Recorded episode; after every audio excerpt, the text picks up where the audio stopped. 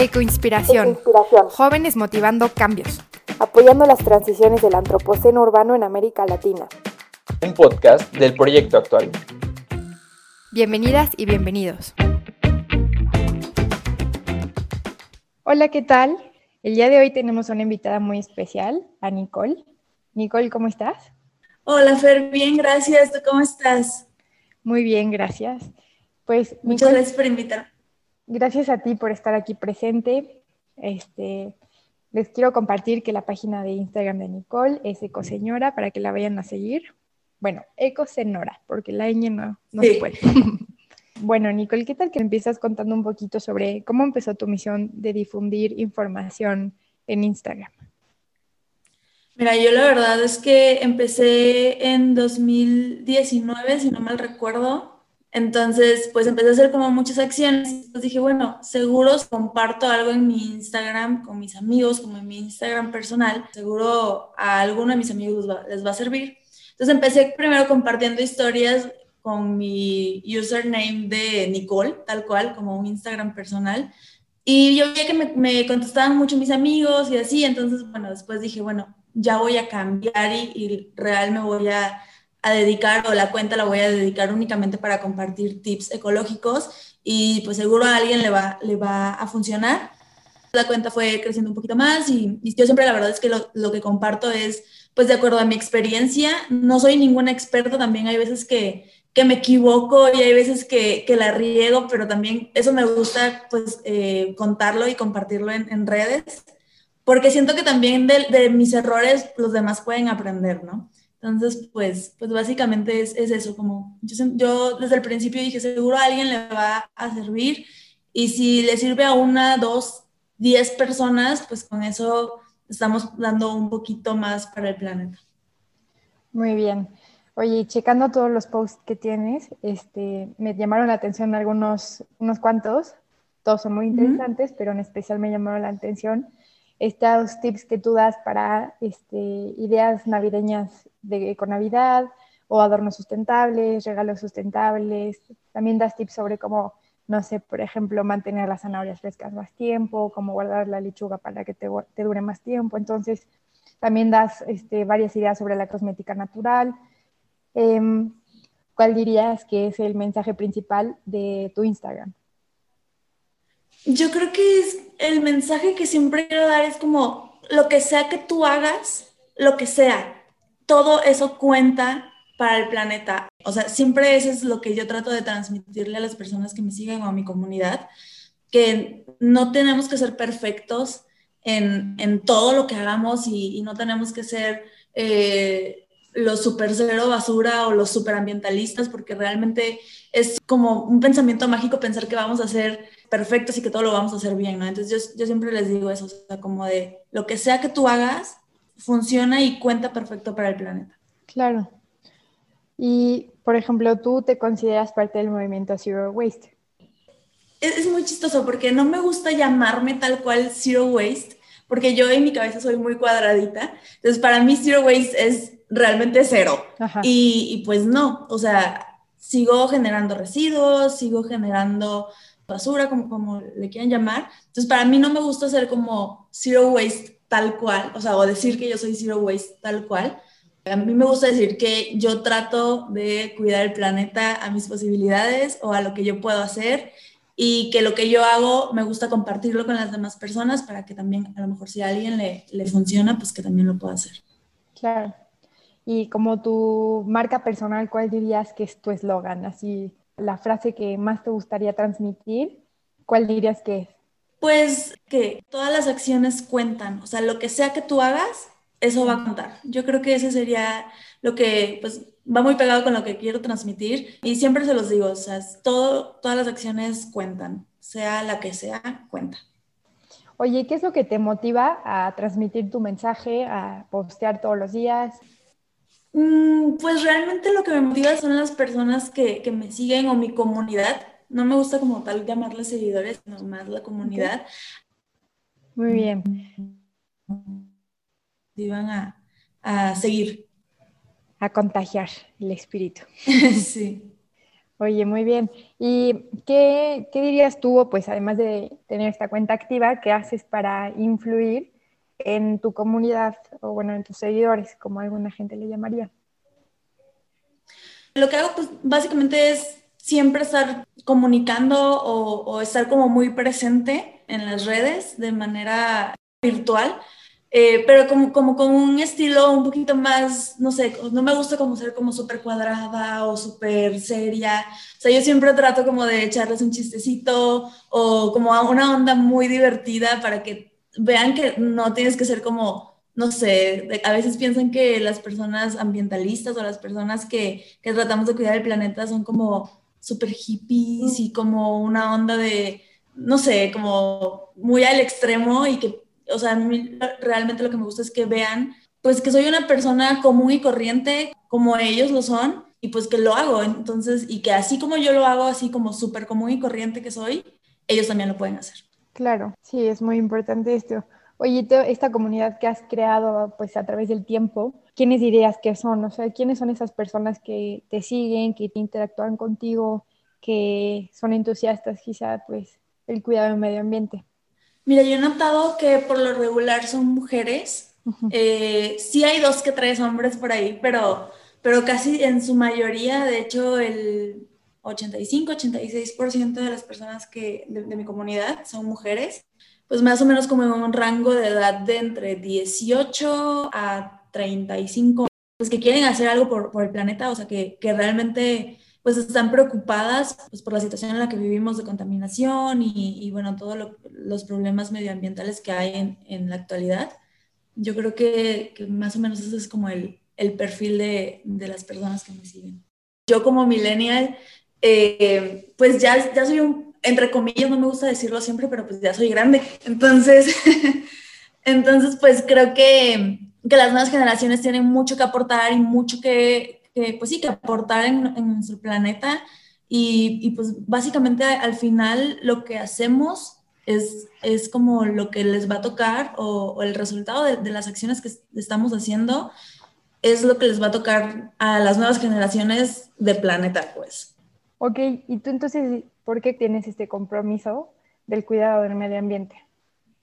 Pues justo por eso, por las nuevas generaciones, por ejemplo, tengo una sobrina, bebé, de año y medio, casi dos. Tengo un hermanito de cuatro años que, o sea, yo los veo y, y, a veces como que pienso a lo mejor un poquito fatalista en que a lo mejor en unos 20 o 30 años, si no hay suficientes acciones, puede ser que no tengan pues los recursos eh, naturales que, que nosotros tenemos y con los que estamos acostumbrados pues sí, básicamente lo hago por ellos, o sea, no solo por ellos dos, sino por las nuevas generaciones que, que vienen detrás de nosotros. Muy bien. Oye, y quizá nos puedes compartir, ¿cuáles crees que serían acciones importantes que todas y todos podemos hacer en nuestra cotidianidad para cuidar el medio ambiente? Pues yo creo que realmente todas son importantes, pero si nos vamos como algo que podríamos hacer de manera súper fácil y de manera como del día a día. A lo mejor puede ser, pues llevar el termo de, de agua en vez de comprar botellas de, de agua de plástico desechables. Eh, a lo mejor cargar con nuestro topper por si vamos a comer, a comprar comida en la calle o para llevar y así evitamos pues, los desechables. Otra cosa también podría ser que, que empezamos a cuidar un poquito más de nuestro entorno, lo que tenemos a nuestro alrededor, si tenemos plantitas, si queremos tener un huerto, si tenemos eh, animales alrededor de nosotros, también cuidar un poquito más de nuestro entorno. Muy bien, ok. Entonces, ¿qué tal la contraparte de esta idea? Es decir, ¿Cuáles crees que son los errores más comunes en cuanto al cuidado del medio ambiente que cometemos en la cotidianidad intentando contaminar menos? Híjole, pues es que no, no, me gusta decirle errores como tal, pero porque yo creo que a todos nos pasa, incluso a mí me pasa que no sé, no, no me acuerdo o no, o por mi mente no pasa que quiero que después se me va a antojar ir por comida para cenar o para llevar y, se me olvidan mis toppers y, tengo que pedir desechables. O sea, realmente a veces me pasa y, y creo que también es como un shot de realidad. O sea, no es como, y es lo que te decía al principio, no es que vayamos a ser perfectos o que yo sea perfecta y no genere nada de basura. Sí, porque eso es un proceso, ¿no? Eh, creo que tal vez eso.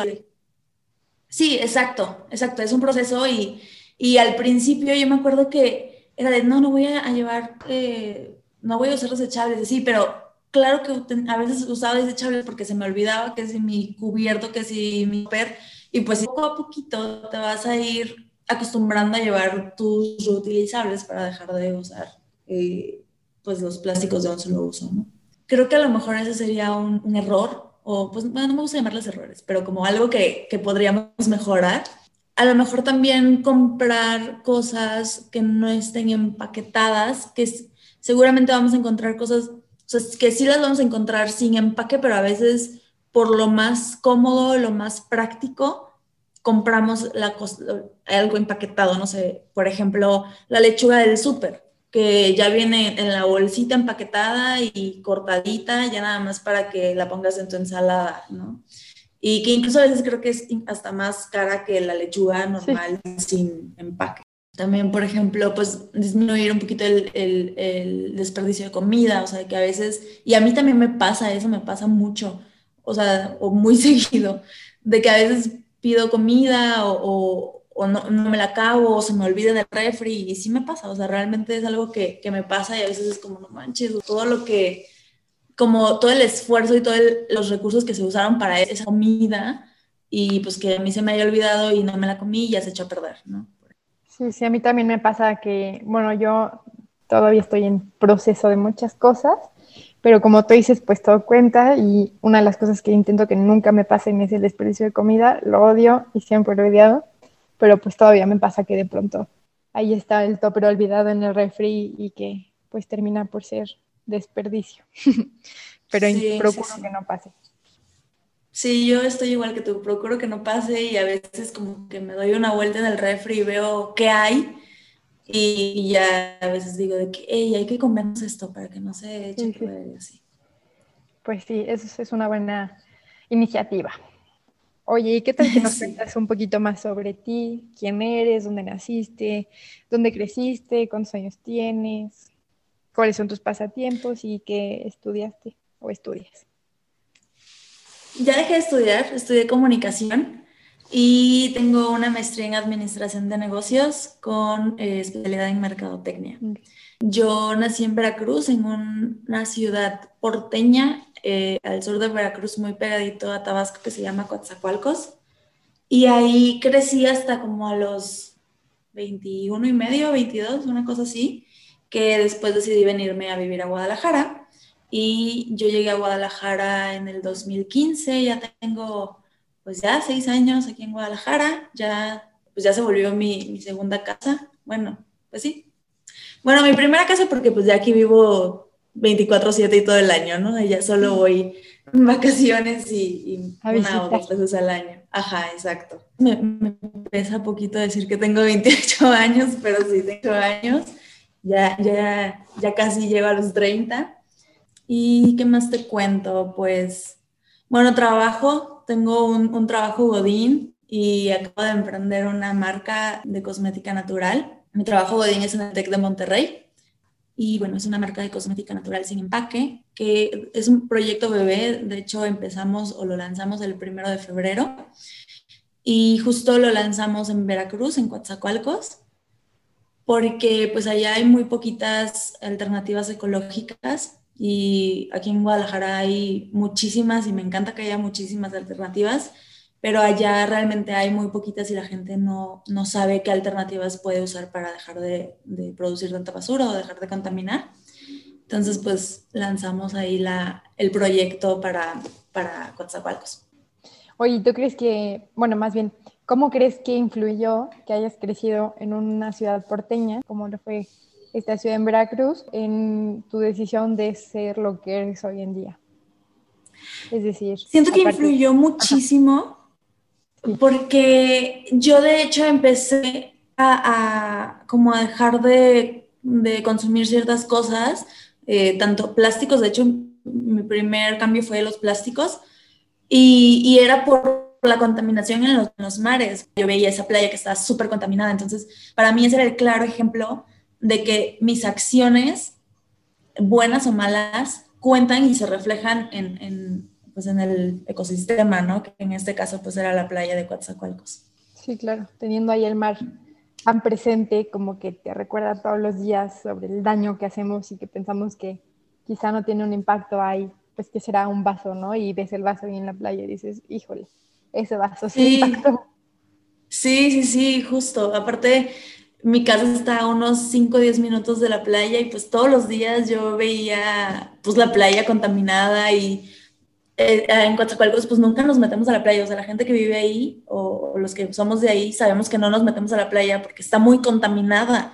Entonces era como, qué, qué incongruencia, o sea, que está, sabemos que está contaminada, la vemos tan sucia y, eh, para mí era como, y pues no hago nada. Entonces pues de ahí empecé yo a hacer cosas pensando primero en la playa y ya después empecé a pensar un poco más en, en otro tipo de ecosistemas. Pues muy bien. Oye, y ya a manera de cierre, ¿qué mensaje le querrías dar a los jóvenes sobre la situación actual del planeta y pues del medio ambiente? Pues yo creo que no, a mí la verdad no me gusta como ser, no sé si amarillista sea la palabra, como de se va a acabar el mundo y normal y así, casi no me gusta eso, pero momento clave y crucial para que empecemos a hacer acciones. Y como les dije en casi toda la, este espacio, todas las acciones cuentan y lo que hagas, si a ti te parece chiquito, no creas que es chiquito, si es algo que, que realmente cuenta y, y si lo haces constantemente no es un cambio chiquito, es un cambio muy grande y que tiene mucho impacto. Entonces, pues eso, también me gustaría decir como que, pues que no se agobien, o sea, si no pueden como ser perfectos, como ser súper cero basura y veganos y, y, andar siempre en bici o caminando, realmente pues no se agobien, no, nadie es perfecto en, en ese tipo de cosas, pero lo que puedas hacer desde tu trinchera está perfecto. Muy bien, muy lindo mensaje. Nos quedamos con esto. Y pues muchas gracias a, a todas y a todos por estar escuchándonos. Gracias a Nicole por estar aquí presente. Muchas gracias a ti. Espero que estén muy bien.